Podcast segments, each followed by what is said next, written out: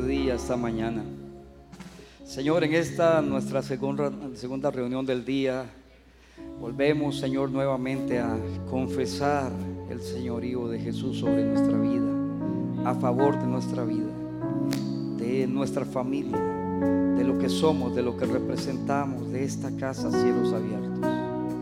Hoy con entendimiento, Señor, confesamos delante de tu trono que voluntariamente, Señor, nos sometemos a ti. Confesamos con nuestra boca y así lo cree nuestro corazón, que Jesús es el Rey, el Señor y el Salvador de nuestras vidas.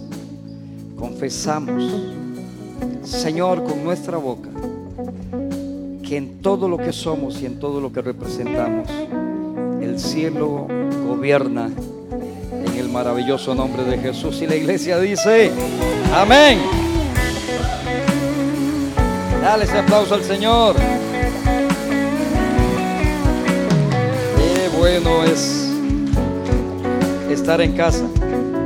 Iglesia, toma tu lugar si así lo tienes a bien. Yo creo que el Señor es buenísimo.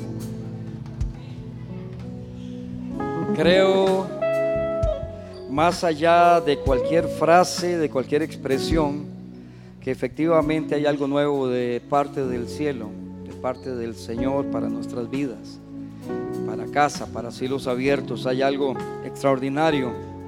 No digo que viene, digo que ya está. Hay algo extraordinario que está sucediendo, hay algo maravilloso.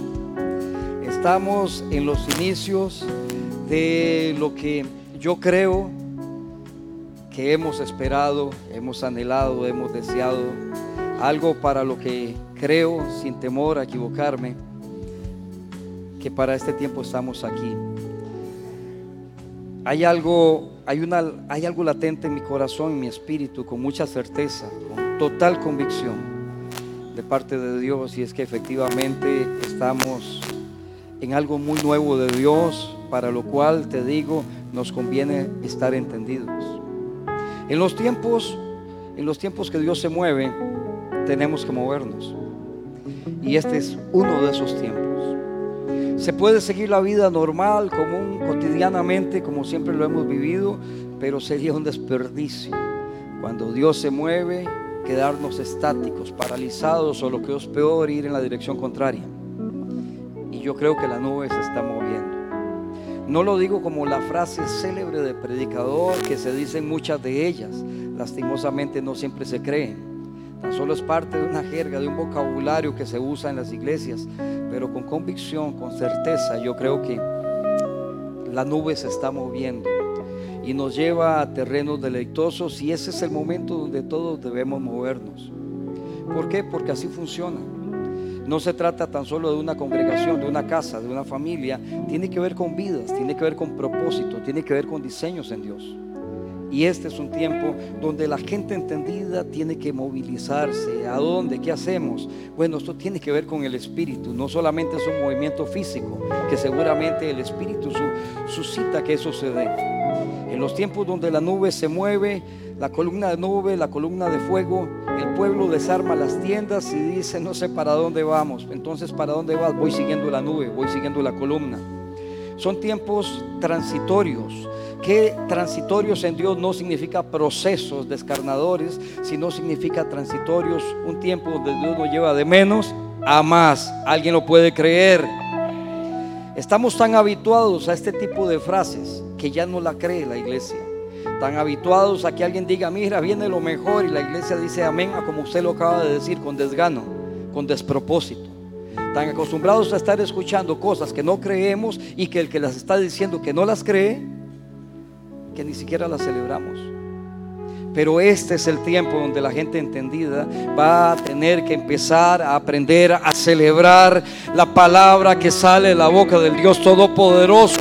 Decirle un sí, decirle un amén, decirle yo lo abrazo, decir yo lo creo, yo lo veré, esto es mío y nadie me lo quita. Alguien dice amén. Iglesia, arrebatadores, gente que se movilice. De verdad que yo estoy totalmente convencido y eso olvídate, no lo estoy diciendo por decirlo, con total convicción. Empezó un tiempo extraordinario, yo particularmente lo estaba esperando, pregúnteme, ¿está seguro? Y yo le voy a responder total y 100% seguro que algo extraordinario empieza de parte de Dios para los que lo crean y yo lo creo. Alguien dice, entre todas las cosas que hemos hablado a través de los tiempos, no es que algunas sean más o menos, todo nace del corazón del Padre, todo sale de su boca, pero hay, hay, hay cosas, no digo temas, hay, hay imparticiones de vida de parte de Dios que son como la columna vertebral, son como, como eso de que no lo puedes dejar pasar. Decía temprano en la reunión primera de la mañana, es como, como la resurrección, no hablar de la resurrección doctrinalmente, porque lastimosamente la iglesia en su estatus religioso vuelve a convertir en una en tan solo una doctrina algo que tiene un bagaje revelacional profundísimo, glorioso que, que transforma, que cambia, que muda las esferas espirituales. Resurrección no es un tema tan solo doctrinal, esto tiene que ver con una revelación, hay códigos genéticos, hay profundidad del espíritu allí, pero religión lo convierte tan solo en la doctrina. Entonces tenemos que entender que este es el tiempo donde la iglesia tiene que bogar a aguas profundas, porque es muy fácil quedarse en el status quo, en la parte, en la parte que no nos evidencia ningún esfuerzo. Para creer algo bueno no se necesita esfuerzo. Para abogar a aguas profundas, ahí hay que entender que hay que moverse, porque este es un tiempo de mover. Hace, hace rato no, no me muevo en la enseñanza. Hemos venido predicando, haciendo cosas, pero ahora sí de parte del Señor, después de un montón de años, es como les decía a la gente de la mañana, aunque estamos de mañana todavía, que es como una espera en Dios, una espera donde es necesario que la iglesia tenga un punto de madurez, es necesario que llegue un momento donde converja el cielo con la tierra para poder desatar ciertos códigos que van a cambiar la vida de las gentes. Te voy a decir que lo que empiezo a enseñar el día de hoy va a ser una serie, no de una, dos, tres semanas, yo no sé cuántas, podemos llevar unos 5, 10, 15, 20, 30 semanas, yo no lo sé, pero te aseguro que te va a transformar. No, esto no es positivismo barato, no estoy hablando de eso, estoy hablando con certeza, con entendimiento. Te va a cambiar la vida el Dios del cielo. Hay, hay, desde el Génesis al Apocalipsis todo es la palabra del Dios que hizo el cielo y la tierra, pero entiende, hay, palabras, hay, hay imparticiones del Espíritu que tienen una relevancia, son como la columna vertebral, o debería ser así. Bendición son consejos de la palabra que en cuanto depende, depende de ti, procura estar en paz con los demás. Sí, es la palabra de Dios, es un buen consejo, te va a bendecir y va a bendecir a otros. Pero de alguna manera, si no tienes paz con los demás, es tu problema. Pero, pero no, no va a cambiar mayormente las circunstancias. Pero hay imparticiones del Espíritu que producen vida, que transforman vidas, que transforman familias, que le dan direccionamiento, que traen diseños de Dios. Y este es uno. Mal entendido, sí. Puedo decirte sin querer apropiarme o apropiarnos de la verdad absoluta, pero por entendimiento yo creo que esto que te quiero compartir en el nombre de Jesús, el 99, 98, 95, 90%, no sé, la iglesia a nivel mundial no lo entiende, no lo enseña, no lo recibe, no lo practica. Por eso la iglesia se convirtió en un grupo de personas que confiesan un montón de verdades que no ven manifestadas en su vida se convirtió en un montón de predicadores predicando verdades, confesando cosas que salieron de la boca de Dios, pero que ellos mismos no son capaces de creer. Verdades dichas con la ilegalidad de la duda, por lo tanto se anula la palabra y el Dios del cielo no está obligado a poner por obra aquello que sale de una fuente no legalizada. Gente hablando cosas ciertísimas en Dios, pero de un recipiente que no las cree.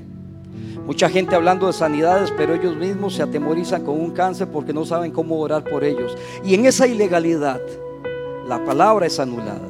Esto es antirreligioso porque alguien dirá, no, la palabra no se anula, entiende, se anula el cumplimiento de la palabra. Dios no opera ni por buenas intenciones, ni por nuestra cara bonita o nuestra cara no bonita, no por nuestra cara de lástima. Él no va a operar por nuestra necesidad, ni va a responder por nuestra emergencia o desesperación. Dios siempre va a responder, número uno, por fe, y número dos, cuando esa fe está sustentada en revelación de la obra de Jesús y de su palabra. Aquí debería alguien decir amén. Así que estos días no voy a estar como predicando, quiero enseñar. Y usted entiende que cuando hablo de enseñanza es una, una, un posicionamiento, una plataforma que aporta la legalidad para que la gloria de Dios se manifieste en la tierra de los vivientes. De tal manera que como Dios opera en legalidad, no es porque yo le diga a Dios, yo estoy, yo estoy desesperado. Si tú no me respondes, me tiro del puente. El Señor dice, bueno, cuidado cuando caes, me matas un pececito. A Dios no lo mueve eso. A Dios lo mueve la fe, la revelación. Dios no está interesado, mi Padre no está interesado en responder oraciones que están facultadas en genética caída. ADN extraño, fuego extraño, Él no está interesado en eso. Yo les decía, y mucho tiempo atrás yo les digo, es que hay oraciones bien extrañas, oraciones de esas manipuladoras, donde la gente le dice, Dios mío, ayúdame porque estoy desesperado. Y el Dios del cielo se levanta a su trono y dice, estás desesperado, yo estoy en mi trono. Señor, pero es que si, si tú no haces algo, Señor, me muero. Bueno, aquí no te tengo escrito, así que te quedan segundos para toma de decisiones. Pero no me voy a mover por tu desesperación. No me muevo por tu necesidad. No me muevo por tu urgencia. Señor, ¿cómo hago para que te muevas? Por revelación en la obra de Cristo y en el poder de mi palabra. Hay gente que va a acudir al Dios del cielo con, con esa genética caída. Dios no escucha. Y yo siempre lo digo de esta manera. Entonces, ¿qué hago? ¿Cómo hago para que Dios me responda? Mire, hay maneras para que Dios responda. Si tú vienes a decirle, Señor, si tú no me das pan, nos morimos. No entiendo. Señor, si tú no me sanas, Señor, me desespero. No entiendo. Señor, si tú no haces algo por mí, me voy de la iglesia o renuncio a Cristo. Menos entiendo. Pero cuando alguien se para en la brecha y dice, vamos a ver, Señor, vengo con identidad de delante de ti, fundamentado y sustentado en la perfecta, absoluta, gloriosa obra de Cristo. ¿Qué me vienes a decir? Te vengo a decir que tú dijiste, no he visto justo desamparado ni su descendencia que mendigue pan. Dios dice, ahora sí estamos hablando, ahora sí nos entendemos y ahora sí, querido, te voy a responder. En la dimensión de la legalidad de Dios, Dios va a responder cuando los asuntos se hagan de acuerdo a los principios del reino de los cielos, no en función de tu necesidad.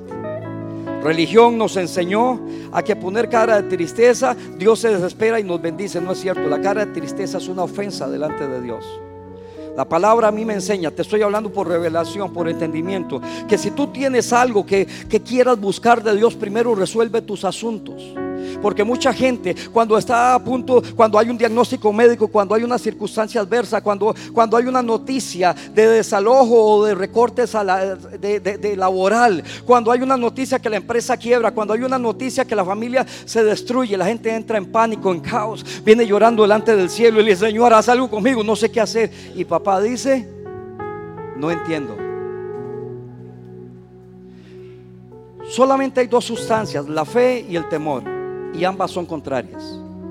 ¿Cómo pretendemos recibir de Dios si estamos orando, buscando y pidiendo con la sustancia equivocada? Señor, es que tengo miedo de perder mi familia, no te entiendo. Cuando la palabra me dice que la fe es la certeza y la convicción de lo que necesito, de lo que creo, que lo, lo que espero, lo que estoy buscando, lo que estoy anhelando, es certeza, es convicción. Entonces la religión nos enseñó a pedirle a Dios por lástima. Él no se mueve. Sí, pero Dios es amor, no te equivoques. Él es un Dios de principios. Y si no estamos alineados a los principios, el cielo está cerrado. Alíneate a un principio. Todos los principios tienen provisión en sí mismo. Activas el principio y lo cumples, el principio te suelta la provisión por los benditos méritos de Jesús.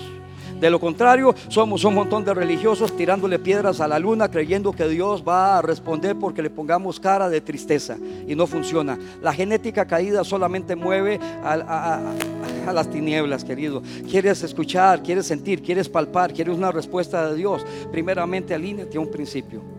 No me hables caídamente porque Dios no entiende eso. Esto lo hablé hace mucho tiempo y ya voy a empezar. Porque estoy poniendo una base para salir. Entonces cuando en el huerto del Edén el Dios del cielo da una instrucción y dice, bueno, de todos los árboles del huerto ustedes pueden comer, pero de aquel olvídate. Acto siguiente pasa un día, un dos días, no sé cuánto pasó, yo no estuve allí, pero de pronto aparece el Dios del cielo, dice la palabra, como siempre acostumbraba a estar en el huerto, pero esa vez había una particularidad. ¿Dónde está Adán y dónde está su mujer? Hey, Adán, ¿dónde tú estás? Adán, yuhu, y no está. De pronto se, asoma una cabeza detrás de un árbol y le dice el Dios del cielo, ¿qué tú estás haciendo allí? Señor, es que, es que te oí y, y tuve temor, tuve vergüenza. Adán, ¿quién te enseñó a hablar así? ¿Quién te enseñó esas palabras que no están en mi vocabulario? Señor, es que yo estaba desnudo. ¿Quién te enseñó que estás desnudo? Yo no te enseñé de desnudez. Yo te enseñé, desnudez es ausencia de cobertura. Yo no te he enseñado de desnudez, yo te enseñé de cobertura. El que habita al abrigo del Altísimo morará bajo la sombra del Omnipotente. Yo eso te enseñé. Me hablas de desnudez, me hablas de temor, de vergüenza. Y es que, Señor, como, como yo sé cómo eres, me escondí. ¿Quién te enseñó la palabra esconder? Si yo soy Dios de transparencia, lo que hago lo hago delante de la luz. Mi sí es sí.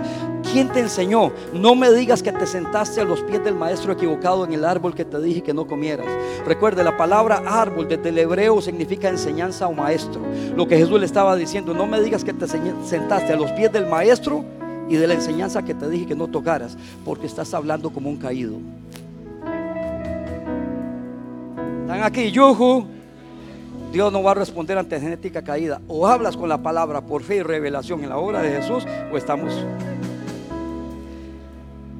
Entonces, aquí entramos. Dios tiene respuesta. Dios tiene un sí y un amén. El problema es que estamos acudiendo a Él con genética equivocada. Mira, es muy fácil llegar a decirle, Dios Todopoderoso, respóndeme porque tengo problemas financieros. Déjame chequear mis libros a ver cómo está tu balance en el cielo. Y si no está el principio activo, olvídate. Dios no está respondiendo a eso. No está comprometido. Señor, mira, si, si, si tú me sanas, yo te ofrezco una aguantada de hambre de tres días, un ayuno de tres días. No, no, yo no hago cambalaches. La obra de Jesús en la cruz es suficiente. O crees la obra de Cristo, el ayuno es para otra cosa. No andes intentando intercambiar tus sacrificios por mi gracia.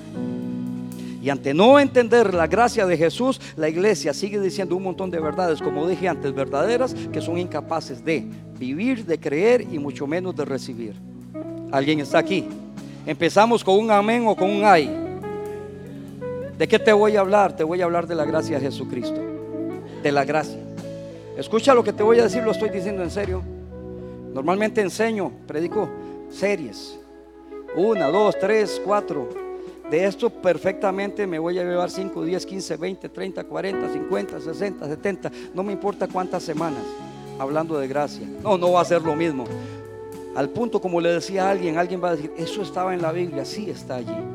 El asunto de la gracia es que hay que digerirlo con un estómago que sea capaz de procesar ese alimento.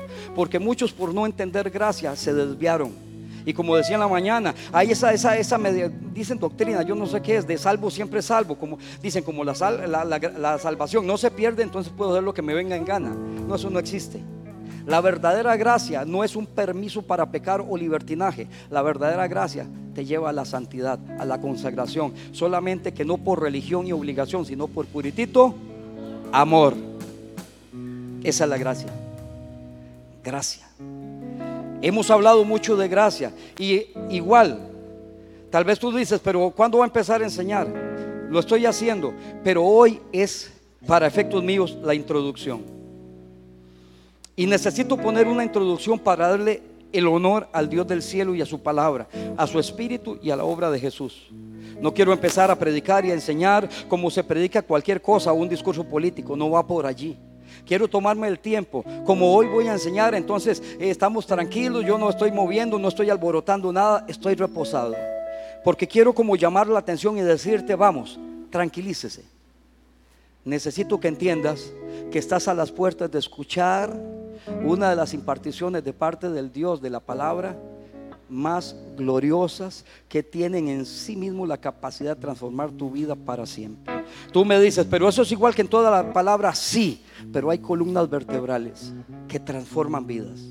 Si esto se te revela, lo que te voy a hablar a, lo largo de las siguientes semanas, yo te voy a decir algo, te va a cambiar la vida. Como no estoy, miren, no estoy profetizando, no estoy diciendo nada para que digan amén o intenten decir que estoy manipulando con profecía. No, no, lo estoy diciendo tranquilo y ecuánime.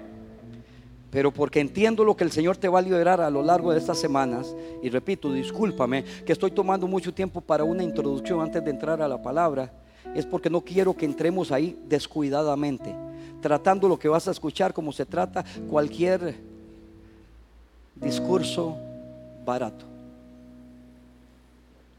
Esta es la provisión del Dios del cielo para los hombres, las mujeres, sus hijos en la tierra de los vivientes. De eso es que voy a hablar. Estas son las llaves para activar lo que muchos han deseado pero no lo ven. Lo que muchos han recibido como promesa pero no ven el cumplimiento. Y es por la falta de entendimiento. Yo tengo años, meses, diciendo, Señor, quiero enseñar gracia. El Señor me decía, espera. Por lo tanto, en las próximas semanas, y pongo el mismo ejemplo, ¿qué te parece que el Dios del cielo te diga, mira hijo, tú sabes que yo invertí a mi hijo por ti, murió por ti. Ahora quiero decirte uno de los, de los agentes más gloriosos del porqué de esa muerte y esa resurrección, para que tú seas bendecido en la tierra de los vivientes. Pero necesito que no faltes una sola semana de aquí en adelante, porque te voy a soltar, entre comillas, los secretos que activan la provisión del cielo. Y que la otra semana, la otra, digas, no voy, tengo pereza, tengo sueño. ¿Qué te parece? Nos ilegalizamos para que Dios responda posteriormente. Puede ser que falte dentro de un mes, dos meses, no se vete para la playa, disfruta, con eso no tengo problema. Pero mientras estemos hablando de gracia, te llamo a ser entendido. Porque no es hablar de lo mismo, es un todo, revelación tras revelación, revelación tras revelación. Y durante estas semanas, escucha lo que va a pasar. Muchos van a ser sanos físicamente y con testimonios reales. Van a ser libres. Escucha lo que va a pasar. Y esto no es manipulación barata ni emocionalismo, mucho menos positivismo cristiano. Esto es certeza. Porque si se te revelan los códigos de la gracia, escucha, Dios va a dimensionar y a muchos sacar de la situación de menos a más. Muchos van a tener transiciones hacia las riquezas inimaginables. Escucha lo que te estoy diciendo. Porque vas a recibir los elementos legales para que puedas recibir del cielo. ¿Qué decía aquella canción en la mañana? ¿De tú? De tu plenitud. No, gracia sobre gracia de su plenitud. De tu plenitud tomamos Escucha. Gracias sobre gracia. Gracias sobre gracia de tu plenitud tomamos ¿Sabes qué? ¿Qué es lo triste? Lo cantamos y suena bien, lástima que no lo entendemos. Porque entendemos gracia como una bendición. Ah, de su gracia, gracia sobre gracia, es bendición tras bendición. Y de ahí tomamos todos. Eso no significa. Y por el desconocimiento de lo que es gracia, nos privamos de las bendiciones. Las cuales deben venir a nuestra vida por la vía de la legalidad. No por torcer el brazo a Dios. Gracia sobre gracia. Vamos.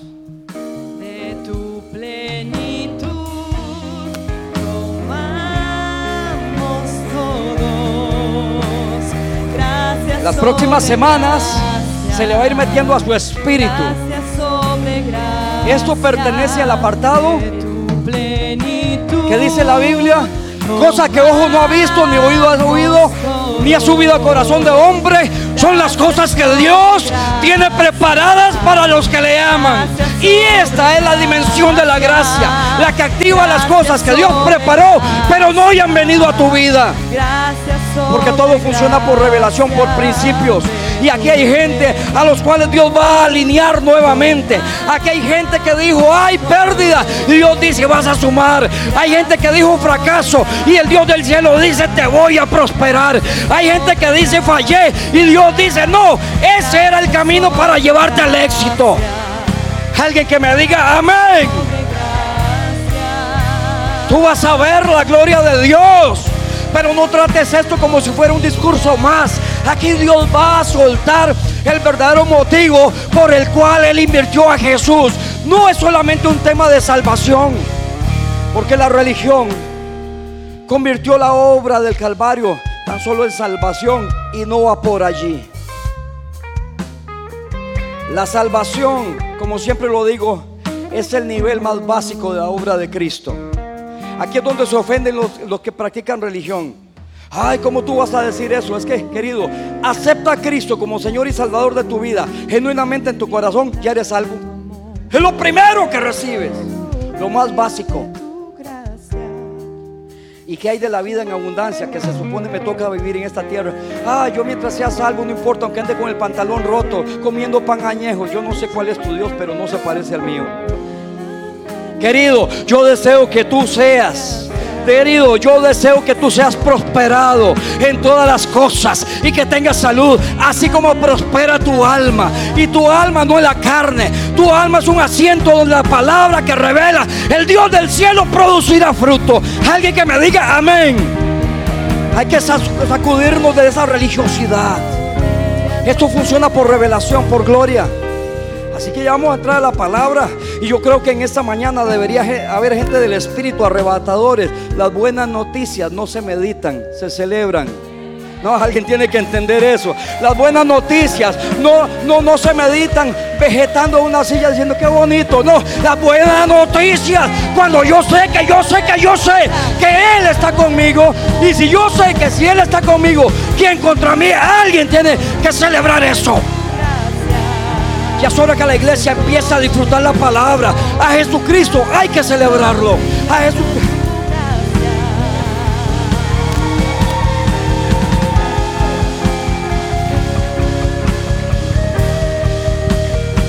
Religión nos ha robado muchas cosas. ¿Se perdieron? No. Las tiene que devolverse. Para que las devuelva alguien tiene que reclamarlas. Convertimos nuestras o- o- reuniones al Señor en campos de solemnidad. Ay, lo digo o no lo digo. En reuniones de solemnidad hipócrita, donde aparentamos lo que verdaderamente en nuestro corazón no vive. Dejamos de celebrar a Jesús porque es que, ay, yo no sé, despeínate por causa de Él. Hazte vil, pero que tu vileza le dé gloria al que dio la vida por ti. Celébralo, celébralo, celébralo, celébralo. Ay, es que es que eso es del mundo y esa música, no hay nada del mundo. No, es que ese ritmo, esa música es del diablo. El diablo no tiene nada. Escucha, y lo vuelvo a repetir. Lo único que la Biblia dice que tiene Satanás. ¿Quién lo dice? Ezequiel, Isaías. Tiene una cama y una cobija de gusanos. Y una eternidad en el abismo esperándolo en el lago de fuego. Eso es lo único que él tiene. Lo demás es un imitador barato. La Biblia dice, de modo que todo fue hecho por Dios, eh, todo, todo fue hecho por Él y para Él. ¿Cuántas cosas fueron hechas para Él y para Él? Vamos, ¿cuánto fue hecho para Él y por Él? Entonces que tú vas repartiendo que es del diablo y que es de Dios. Nada del diablo. El problema de la religión es que le entregamos el gozo a Satanás. Y dejamos que el mundo celebrara, querido, danza para el Señor, danza, celébralo, celébralo. Los que dice la Biblia, podrán los muertos alabar a Jehová. Querido, esto es de gente viva. No dejes que la religión te ponga un chaleco de fuerza, te quite el gozo, que por cierto, dice la Biblia, es tu fortaleza. Vamos, alguien tiene que despertar, alguien tiene que despertar. Mire, ya me iba a poner a predicar y yo dije que iba a enseñar. Bajémonos, tranquilos, pueblo. Voy a empezar por donde empecé temprano. Dos palabras, una frase.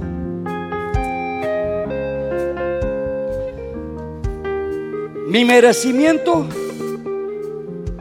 versus su merecimiento. Y de ahí va a partir lo que van a hacer muchas semanas. No es un tema doctrinal, no querido. Es la vida de Jesús. Y te lo voy a demostrar. Vas a ver cómo la gente empieza a recibir sanidades a lo largo de estas semanas. Y no porque yo ore por ustedes, sino empiezan a sanar. Ay, vamos a sanar solos. No, por la gracia de Jesús. En la medida que la palabra vaya entrando a tu espíritu y suba a tu corazón, se te van a ir activando. Primero te vas a engrandecer por dentro y cuando alguien se hace grande por dentro, lo de afuera no lo puede retener.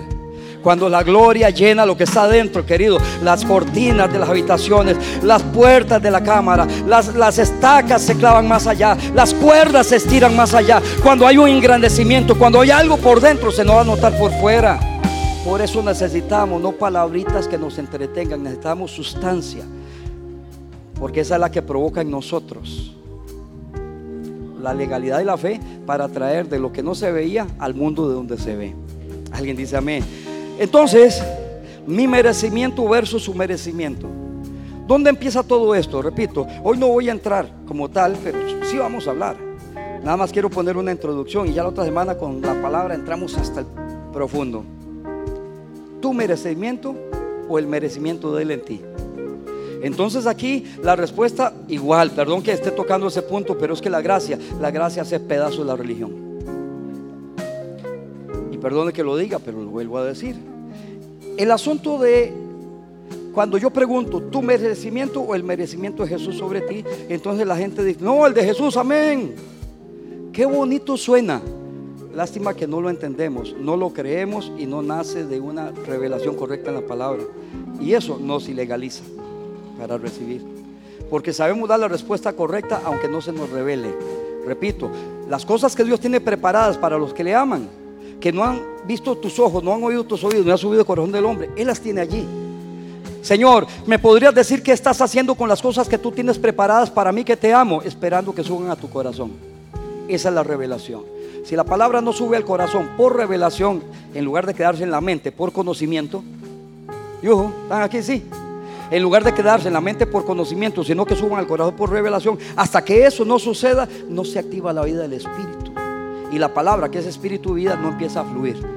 Sí, pero la Biblia también transforma la mente. Sí, después de que entra el Espíritu, el Espíritu empieza a legislar sobre la mente, empieza a cambiar los códigos caídos y corruptos por genética del reino. ¿Alguien está aquí? Bueno, otra vez estoy yéndome, voy a, voy a enseñar. Vamos. Es que tienes un buen trabajo, sí, una buena empresa, sí, un buen salario, sí. No, y es que usted lo merece porque usted estudió mucho, se esforzó mucho. Podríamos decir que sí. Y eso no es una mentira, son tus esfuerzos coronados con victorias. Pero ir a la dimensión de la gracia, entender que no fueron mis méritos, no digan amén, porque hasta que unas semanas que no lo entendamos bien, nuestro amén invalida verdades. Y de pronto, yo digo, o es la gracia de Jesús en ti que te dio éxito. Entonces aquí es donde la iglesia, amén. No digas amén a lo que no entiendes ya, por lo menos no en este apartado. La gracia se nos tiene que revelar. La gracia es el regalo. Entonces también hago la salvedad que me vas a escuchar decir muchas veces gracia. O a veces voy a, usar un sinónimo durante todas estas semanas. Y seguramente uno de ellos es una frase que también uso mucho, favor inmerecido. ¿Qué significa eso? Cosas que no merecemos. Igual, aquí se van a, a rasgar las vestiduras muchos. No, yo lo merezco, yo soy hijo de Dios, no lo estás entendiendo. No por ser hijo de Dios lo merecemos. Lo merecemos por la gracia de Jesucristo, que nos constituyó en hijos de Dios. Esto se trata de que cuando a los, al pueblo, a los hijos de Dios se les revela la dimensión de la gracia, se le abre el mundo espiritual. Aquí es cuando empiezan a haber sanidades, gloria, dones, unción, cuando empiezan a obtener respuesta a sus oraciones. Cuando empiezan a ver que el cielo de alguna manera está comprometido con aquellas cosas que nosotros ponemos como proyecto de vida.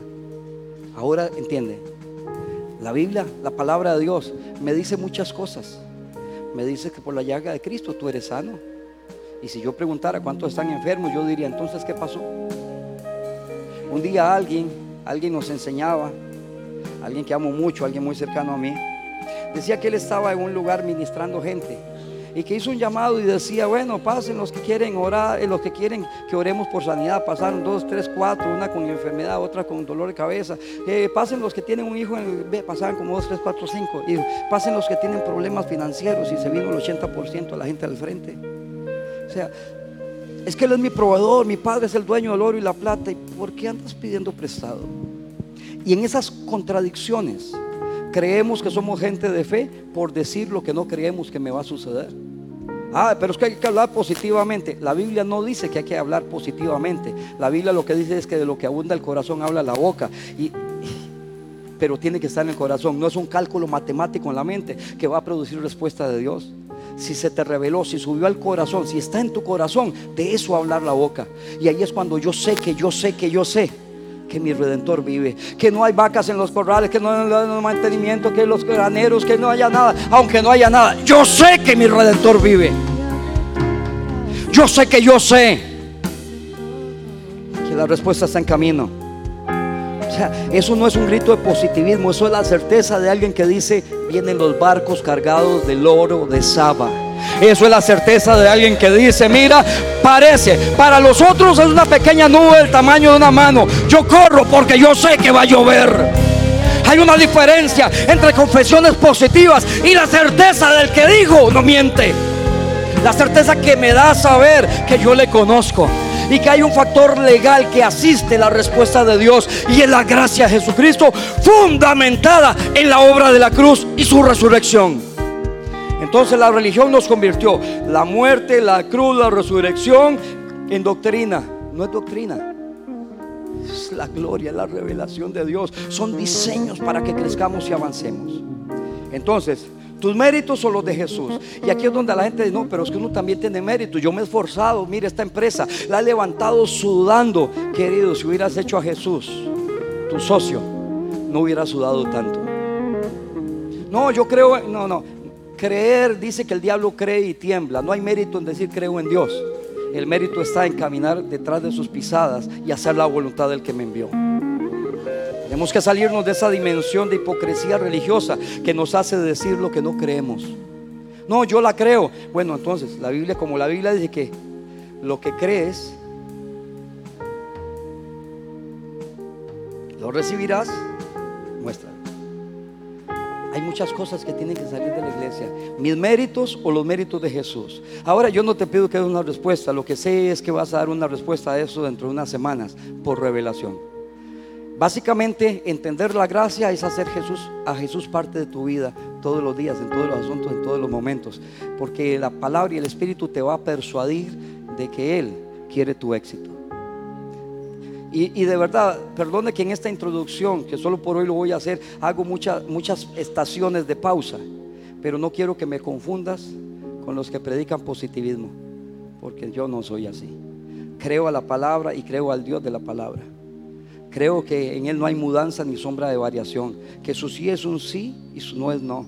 Yo creo que Él dice y el universo responde. Yo creo que en Él hay verdad y veracidad. Todo fue hecho por el hágase en su boca y así seguirá sucediendo. Yo no vengo a hablarte de positivismo, te vengo a hablar los códigos legales que salieron de la boca de Dios para que los uses como tu derecho legal para venir delante del Padre a decir, papá, tengo capacidad seguro, tengo fuerza seguro, podría hacerlo con mi fuerza, sí seguro, pero vengo a hacerte socio de lo que estoy haciendo. Por la gracia de Jesucristo. Conforme pasen los días, yo sé que vas a entender tantas cosas.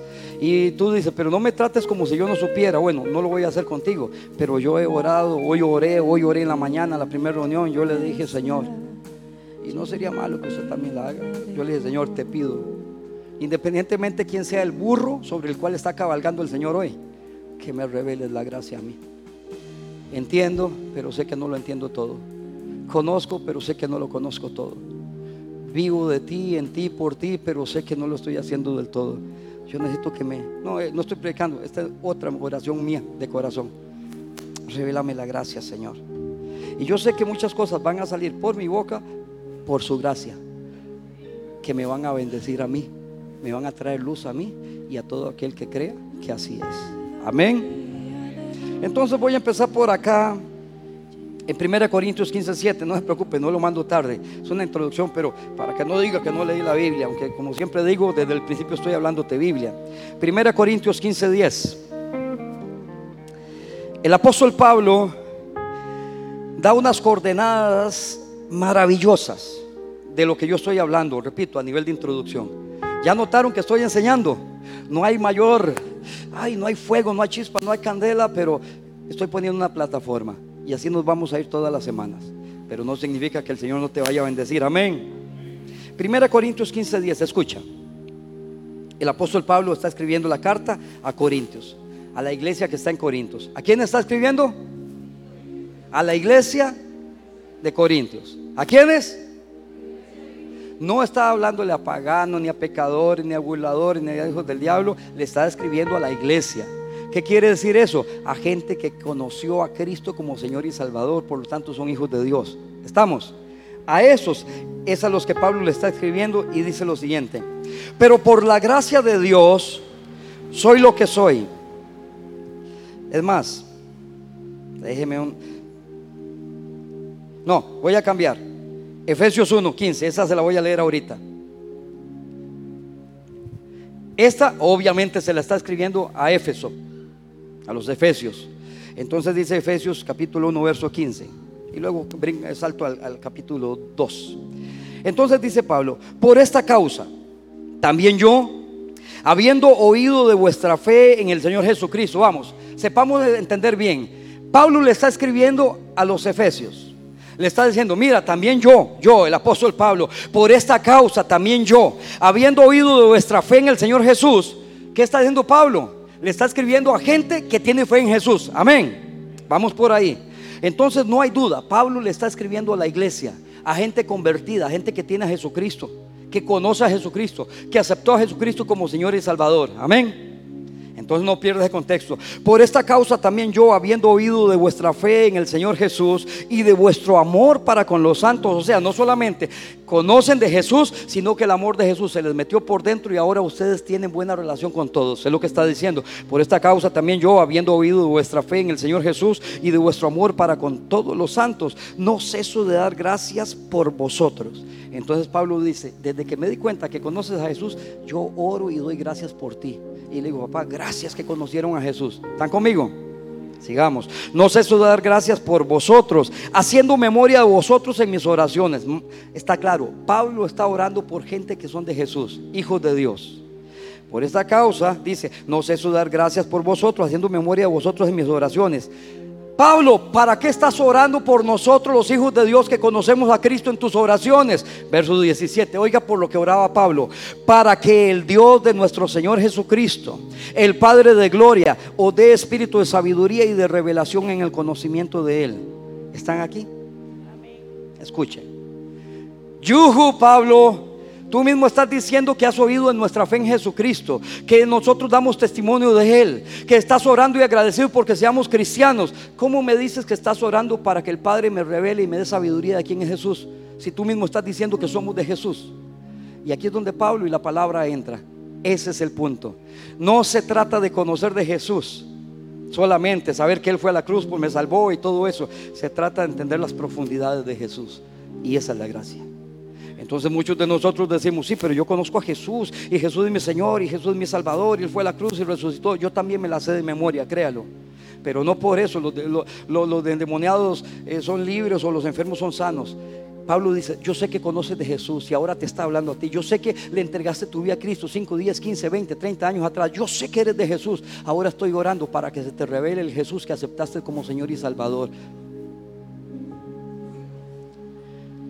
Pero lo conocemos, pero no la profundidad de Cristo. Conoces al Cristo que te salvó, pero es necesario que conozcas al Cristo que te dio todos los elementos legales para que seas más que bendecido en la tierra de los vivientes. Yo sé que conoces a Jesús, el que te garantizó salvación y redención, pero ahora es necesario que conozcas a Jesús, el que salva, el que bendice, el que prospera, el que levanta, el que bendice tu vida, el que toma a tus hijos, a tus nietos y a tus generaciones y los pone en familias sacerdotales sin que se pierda uno solo de ellos.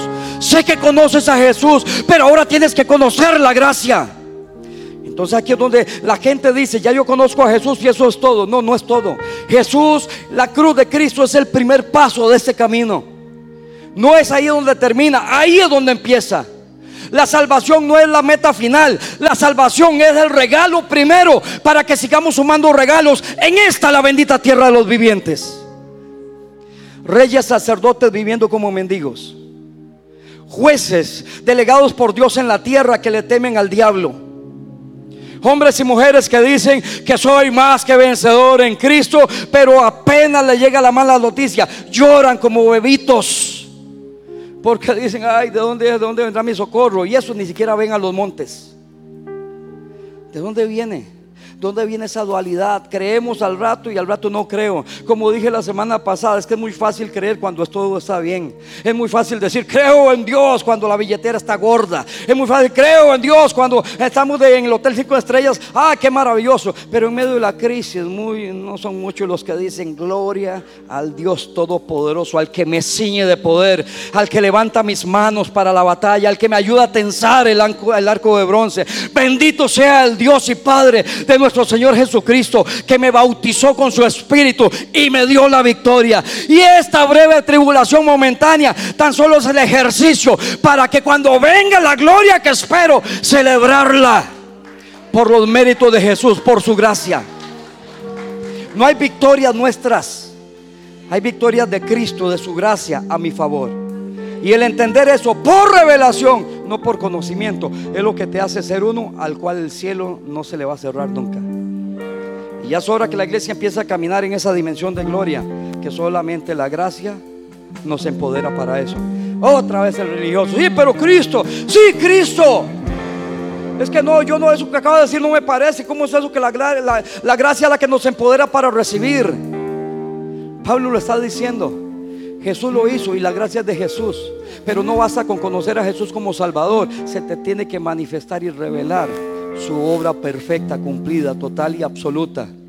Para que entonces, por la gracia que está sobre gracia, podamos de su plenitud, tomamos todos. ¿Sabe qué es plenitud? El todo, lo absoluto, Yo eh, en la mañana, hablando de otras cosas, pero de pronto estaba y me vino un recuerdo. Yo les decía hace 35 años aproximadamente, yo vivía, eh, yo, yo estaba jovencito, yo vivía en los Estados Unidos. Y se me vino un recuerdo de aquellos años. En todo ese tiempo, esa temporada que yo vivía allá, pues vi muchas cosas, iba, venía, compraba, vendía, hacía cualquier cosa, vivía una vida como la que vivo aquí o usted vive aquí. Pero yo no sé por qué razón nunca había tenido la experiencia que le voy a contar. Lo que no me acuerdo ni de dónde, ni quién, ni por qué llegué a esa casa, pero llegué a una casa, unos americanos. Y, por alguna razón que tampoco me acuerdo, salí de la casa y yo estaba en el patio de atrás de la casa. Era muy particular porque era muy parecido a Costa Rica. Eh, eh, al menos en, el, en esto, porque era un gran, como llamamos, unos potreros, algunos animales, toros, vacas, yo no sé qué era. Una cerca de madera muy linda, pintada de blanco. Un patio. Y yo quedaba viendo, pero de pronto algo me llamó la atención mucho. Yo les decía, es que ¿qué vamos a esperar? A mí, yo salí de las faldas del volcán pues, hacia allá, viviendo en Estados Unidos, y de pronto veo un árbol de manzana. No muy alto, un árbol 5 o 6 metros, frondoso, lleno de manzanas rojas grandes. Yo había visto manzanas en los supermercados, en un mercado, en una plaza, pero del árbol era la primera vez que yo la vi, tenía montones de tiempo de vivir ahí. Y yo me acerqué al árbol cautivado, yo viendo aquel árbol. Y esa sensación me la trajo el Señor hoy en la mañana. Era manzanas rojas brillantes, maravillosas. El árbol de manzana, nunca había visto uno. Y verlo en su hábitat natural. No en una caja de cartón que dice del monte o chiquita, no sé qué. Y acto seguido les decía yo como buen tico, que no podemos hacer algo en la libertad, sino que siempre andamos viendo como sacándole la malicia indígena. Vuelvo a ver para atrás a ver si me están viendo los de la casa. Agarré una, le di una vueltita. La manzana roja, brillante. Caldo. Y en la mañana hablaba y el Señor me trajo este recuerdo. ¿Qué tiene que ver? De su plenitud. De su plenitud. Tomamos todos. Jesús un árbol de manzana del cual puedes acercarte y tomar. No pedir como mendigo, torciéndole el brazo a Dios, por favor, por favor, Señor. Y vea, yo cambio, dejo de fumar, dejo de tomar. No, no, eso, eso te bendice a ti. Eh, No, no me ofrezcas nada. Es que, es que en mí hay plenitud. Pero cuando a alguien se le revela la gracia de su plenitud,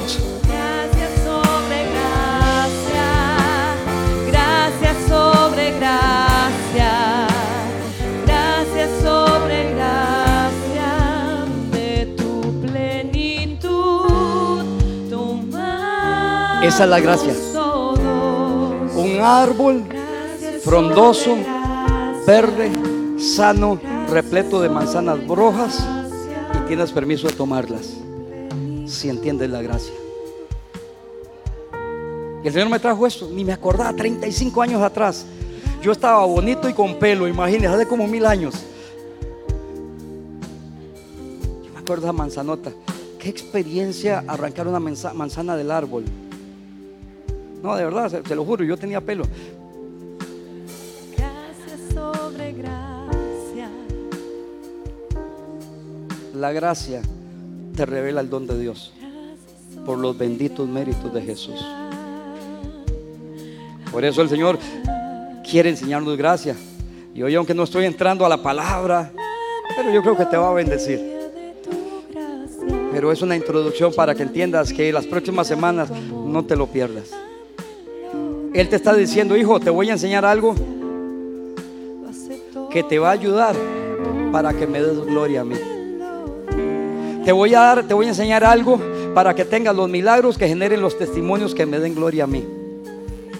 No me robes la gloria. A la playa no se va, el mar no se va. No me robes la gloria. Yo quiero, dice el Señor, todos los domingos. Porque ustedes, no, pero usted se va a hablar tantas veces de gracia, con solo una, dos, tres veces yo entiendo. No lo entiendes. Porque algunas veces va a haber una administración que Dios va a traer libertad a...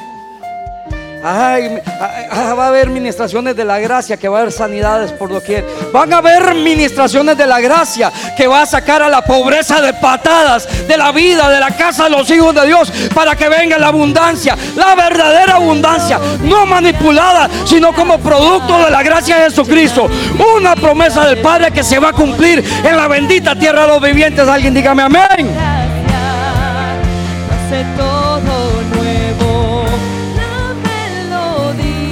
Wow, wow, wow, wow. llena mi vida de tu amor.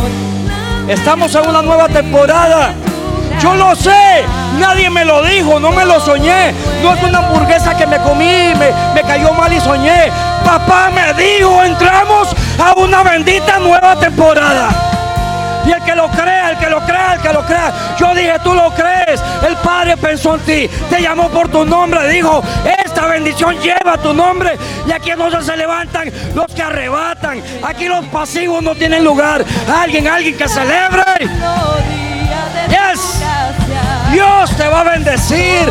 El Dios Todopoderoso lo hará. No porque el predicador te manipule, sino porque se te reveló la legalidad y el derecho que tienes por la gracia de Jesús. Alguien que me diga amén. Todo nuevo.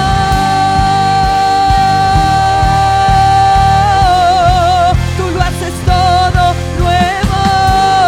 Todo nuevo. Las cosas viejas pasaron. He aquí. Empieza Dios a hacer las cosas nuevas. No me hables de tus fracasos. Eso corresponde a un pasado. Mira adelante, date cuenta. Ah.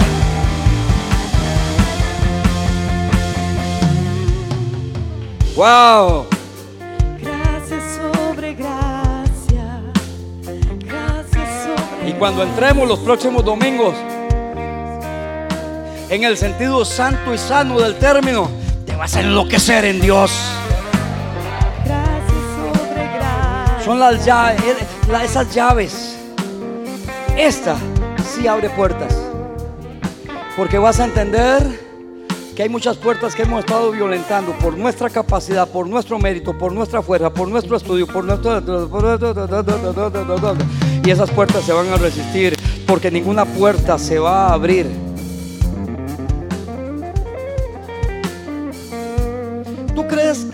¿Tú crees de dónde dónde sale el texto que dice que la bendición del Señor es la que enriquece y no añade tristeza con ella? Lo que está diciendo es que hay otras bendiciones, hay otras riquezas que también enriquecen. Pero a veces vienen acompañadas de turbación. Pero hay una puerta que tiene riqueza. Y no añade tristeza con ella. Esa es la gracia. Lo que Dios te da, Él lo defiende. Lo que cosechas por tus méritos, mira a ver qué tú haces. Y la única opción que el Señor dejó para que redimieras lo que Él te da, que es el diezmo, no lo hace. El Señor dice, estamos listos. ¿Por qué no me incluyes para ser yo el socio mayoritario de lo que haces? Y desde ahora consagras todo, caminemos juntos por la gracia de Jesucristo. Que yo sea tu estratega. Mira, qué buena la publicidad, pero yo sea tu mejor publicista. Qué bueno, qué bueno tu vendedor, pero que yo sea tu mejor vendedor. Qué bueno que tú eres un estratega comercial, pero déjame a mí llevarte a lugares más altos donde están los verdaderos, los verdaderos códigos. Una empresa en Dios, una familia en Dios, un ministerio en Dios, olvídate. A veces nos suenan los, los bombazos, los cañonazos y todo eso, pero tranquilo, que no panda el cúnico. Eso es lo único que está anunciando que lo bueno viene de camino, pero hay que entenderlo a los que amamos al Dios de los cielos, todo nos ayuda bien. Pero aún la crisis, no menosprecie las pruebas. Las crisis es lo que Dios usa demasiadas veces para perfeccionar tu carácter, para hacerte fuerte, para darte el carácter de Cristo, para que seas capaz de sostener la enorme bendición que viene. Alguien alabe la gloria de Dios. Lo haces todo nuevo. La gente huye de los procesos. Y por huir de los procesos, se salvaron del ácido, pero se quedaron enanos. Que nuestro carácter sea perfeccionado, porque el oro, si tú eres oro, querido, el fuego lo va a probar. Y vendrá una gloria, vendrá una gloria. Pablo decía, es que yo me la sé esa memoria, que tú sabes, es que yo sé que esta pequeñín, chiquitita, mínima, insignificante, cómica, divertida prueba momentánea es la que la que me va a catapultar al siguiente nivel de gloria en Cristo Jesús. Alguien diga gloria a Dios. Vamos, vamos, vamos, vamos, vamos, vamos, vamos. ¿Dónde está la gente que entiende que Dios está liberando códigos? Wow, wow, wow, wow. Él te da la llave, la gracia de Jesucristo. Ah.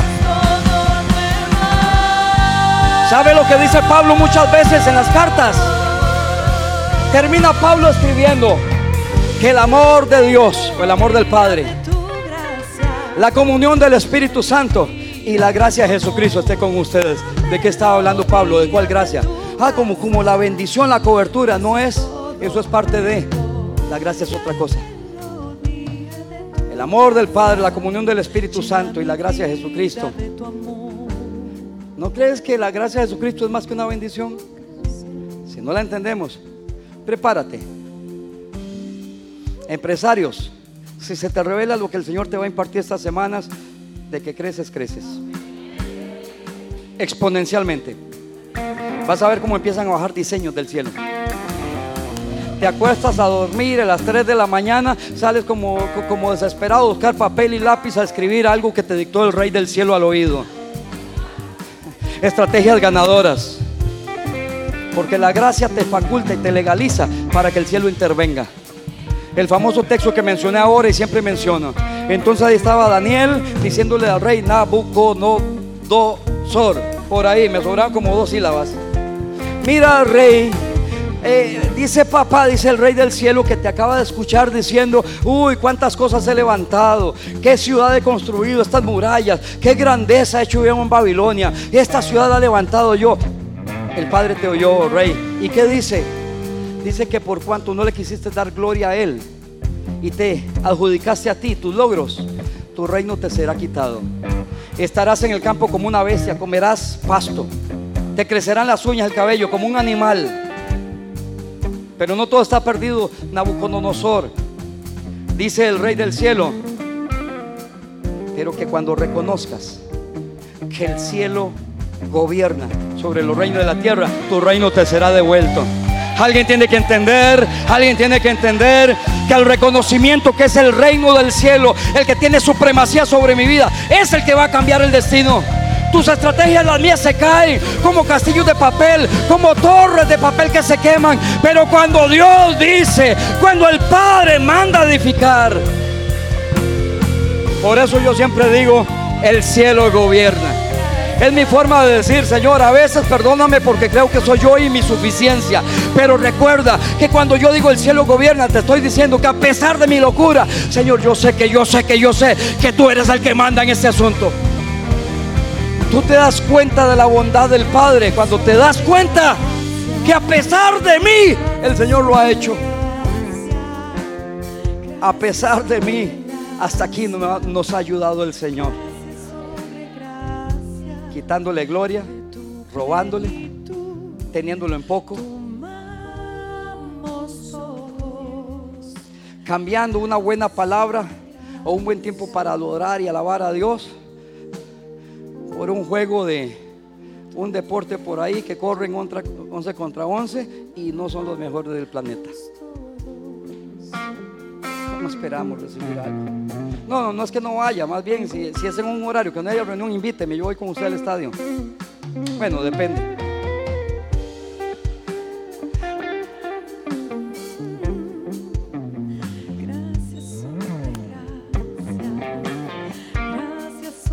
Nos tiene que revelar la gracia. No, esta no, me gusta más esta. Esta es la gracia. De su plenitud. Toma, toma lo que necesites, lo que quieras. Anhélalo, pídelo. No lo mendigues, no lo mendigues. No eres mendigo, eres hijo. No, no, no, no, no lo coacciones, eres hijo. No, no, no, no, no hagas cambalache, no hagas intercambio, eres hijo. Por su gracia, por su gracia, por su gracia, de su plenitud, yo tomo. No, pero a Dios hay que pedirle, eso nos enseña. Un entendimiento complicado de las escrituras. Habrán cosas que pedir, pero hay momentos que tienes que comportarte como rey, sacerdote y juez. Háblale las circunstancias, ordénale, Mira a Jesús. Jesús es extraordinario. Jesús, míralo en una barca. Como un corderito durmiendo después de que comió pastito. Bueno, tomó lechita de la mamá, tomó agüita y se echa por ahí en una pajita seca. Así estaba Jesús en una barca, durmiendo como un corderito. Usted lo miraba en la boca, yo no sé, seguro con la boca abierta porque él tenía humanidad. Aló, dormidito, mansito y calmado. La barca se mecía y él decía, uy, qué rico me está meciendo.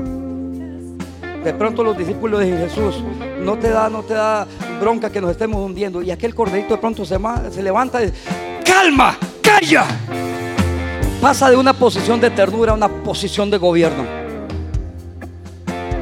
De pronto ahí está y llegan con aquella mujer, ¡Ey! La encontramos adulterando, la apedreamos, ¿qué le hacemos? Le cortamos las venas. Mire, a veces el problema no, nosotros los predicadores es que hablamos cosas que Jesús habló fuerte, como si fuera un poema de amor. No, Jesús no, ya el que esté libre de pecado, que tire la piedra. Un momento, un momento, silencio todos. Si alguno de ustedes no tiene pecado y es perfecto, apedréela. De lo contrario, la palabra lo reprende. Fariseos que no entiende, entiende el contexto. Si ellos son enemigos de Jesús, Jesús confronta con autoridad el sistema farisaico hipócrita que querían apedrear a una inocente. Y se fueron los fariseos y de una se convierte en el corderito diciendo, preciosa, ven, levántate, sacúdete, sacúdete. Mírame, mírame a los ojos. Te amo, te amo. Mira, nadie de los que te quiere hacer daño están. Yo te amo. Vete, no peques más ve tranquila, ten paz, yo te amo, te bendigo. Chao, besitos, besitos. Pasaba de una posición de gobierno a una posición de dulzura. ¿De qué estoy hablando? Estoy hablando de identidad. Nos enseñaron a ser borreguitos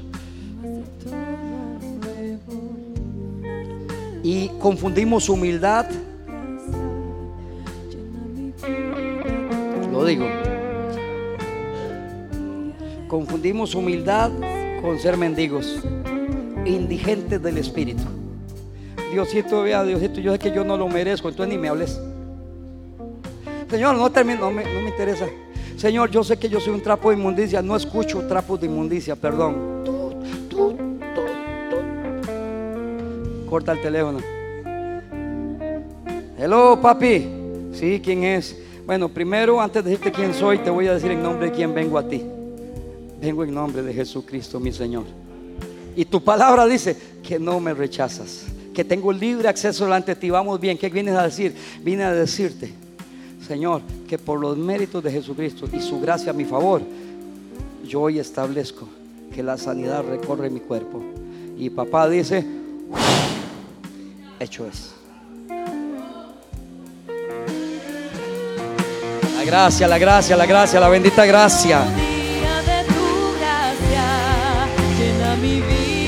De tu amor.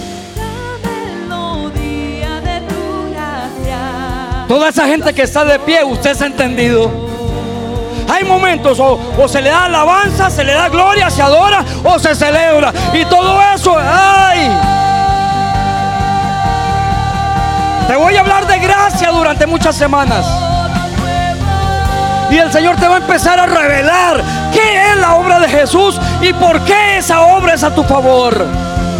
Oh, Shere Mahaya Barai. Gracias.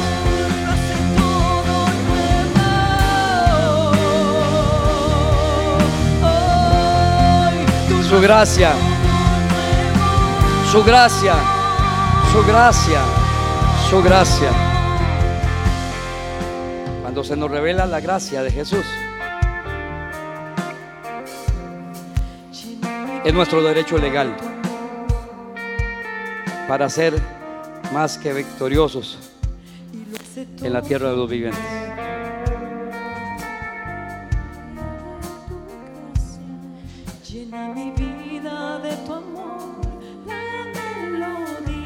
Ese es un buen momento para decirle, Señor, revélame tu gracia.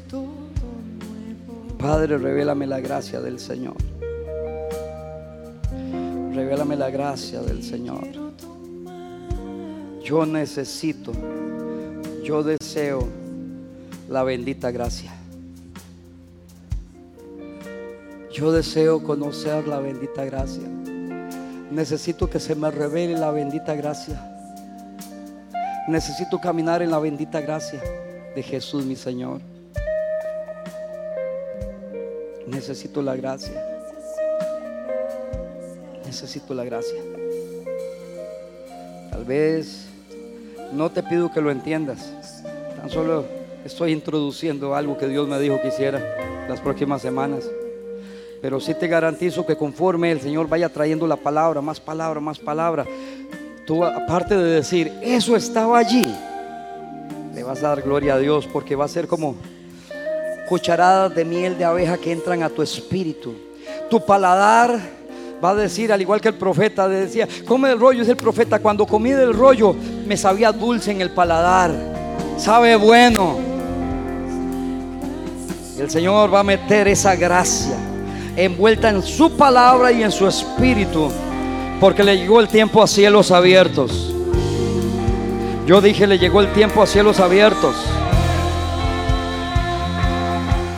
Que el diablo se haga a un lado porque le paso por encima. Que suelte a nuestra familia porque lo parto en dos. Identidad.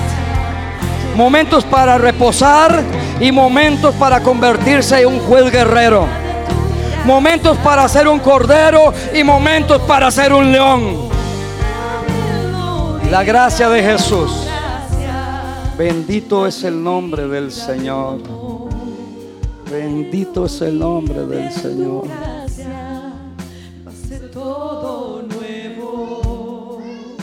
Bendito es el nombre del Señor. Tú lo haces todo nuevo. Y por supuesto que la gracia incluye salvación. ¿Sabe qué significa eso? Que estando en enemistad con el Dios del cielo, ay, es que eso es, Imagínate. Por cuanto todos pecaron, todos están destituidos de la gloria de Dios. Pero entonces Él dijo, enviaré a mi hijo. Y el hijo dijo, yo voy. El justo, dice la Biblia, por los injustos. El justo por los pecadores. Como un regalo y una ofrenda. Para que no mueras eternamente, sino para que tengas salvación. Por eso tú entiendes a qué me refiero con un regalo inmerecido. Esa es la gracia. No busques merecimientos. ¿Son tus merecimientos o sus merecimientos? Esa es la diferencia. Y termino por donde empecé. ¿Tus merecimientos o sus merecimientos? Porque no cabe duda que merecemos muchas cosas y hemos trabajado para muchas cosas. Pero cuando tú entiendes que aún lo que tú llamas tus éxitos es porque Él te coronó de justicia, le vas a dar gloria diciendo, es tu gracia sobre mí. Gracias Señor. Gracias. Gracias. Dale un aplauso al Señor.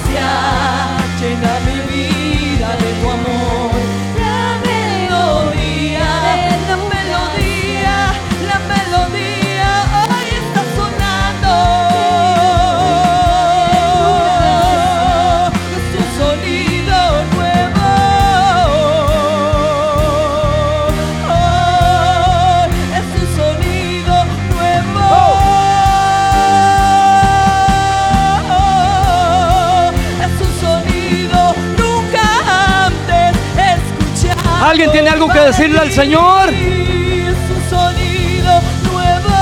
Algo que yo le diría en este momento. Revélame tu bendita gracia. Vamos, díselo. Revélame tu bendita gracia. Revélame tu bendita gracia, Señor.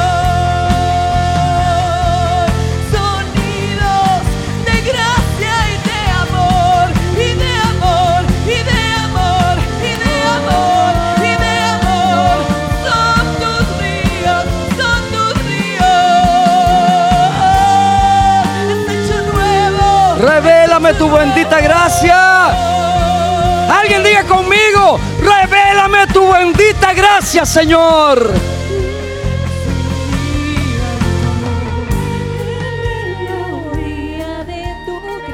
Te va a cambiar la vida. No sé si en una semana o unos cuantos meses. Cuando el Señor diga que termine, termino. Pero te va a cambiar la vida. Toda la Biblia está llena de la gracia. La verdadera y correcta gracia.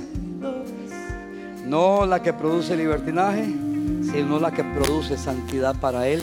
Por puritito amor.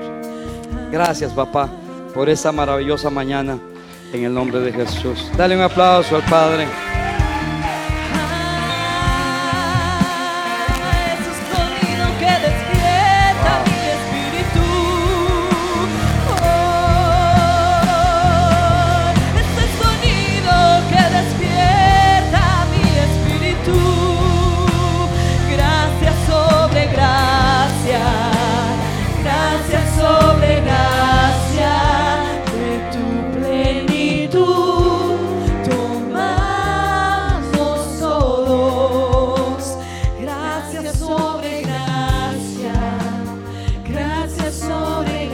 Hay un buen momento y este es el momento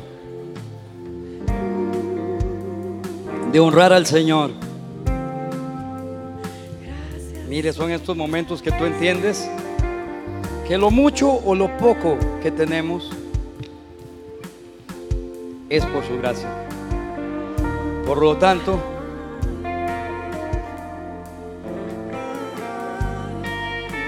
lo mucho o lo poco es por su gracia. Y vuelvo a preguntar, ¿son tus méritos o los méritos de Él en ti? Y si tú entiendes lo mismo que yo entiendo que son sus méritos, da con alegría, con gozo, da en victoria. Acostúmbrate a profetizar sobre la ofrenda. Creo que todos los que se acercan deben aprovechar la oportunidad. Traen los diezmos, los diezmos son del Señor, no hay mérito, lo que hay es obediencia, pero en las ofrendas la iglesia debería tener el entendimiento para que no desperdiciar un momento de un altar espiritual y poner una ofrenda y profetizar sobre ella. Acostúmbrate a darle dirección a las ofrendas. El diezmo no tienes que darle dirección, es de Él. Él es el que da dirección hacia ti. Reprende al deudor, abre la compuerta. Sí. Del diezmo Él da la dirección, de la ofrenda tú la das. Señor, esta ofrenda es para sellar mi nueva temporada. Da una ofrenda con entendimiento, con honra, con revelación. Entiende que no le estás dando a, a un pordiosero, estás dándole una ofrenda al que por gracia te hizo más que vencedor. Amén. Pasa al frente, pasa al frente en el nombre de Jesús.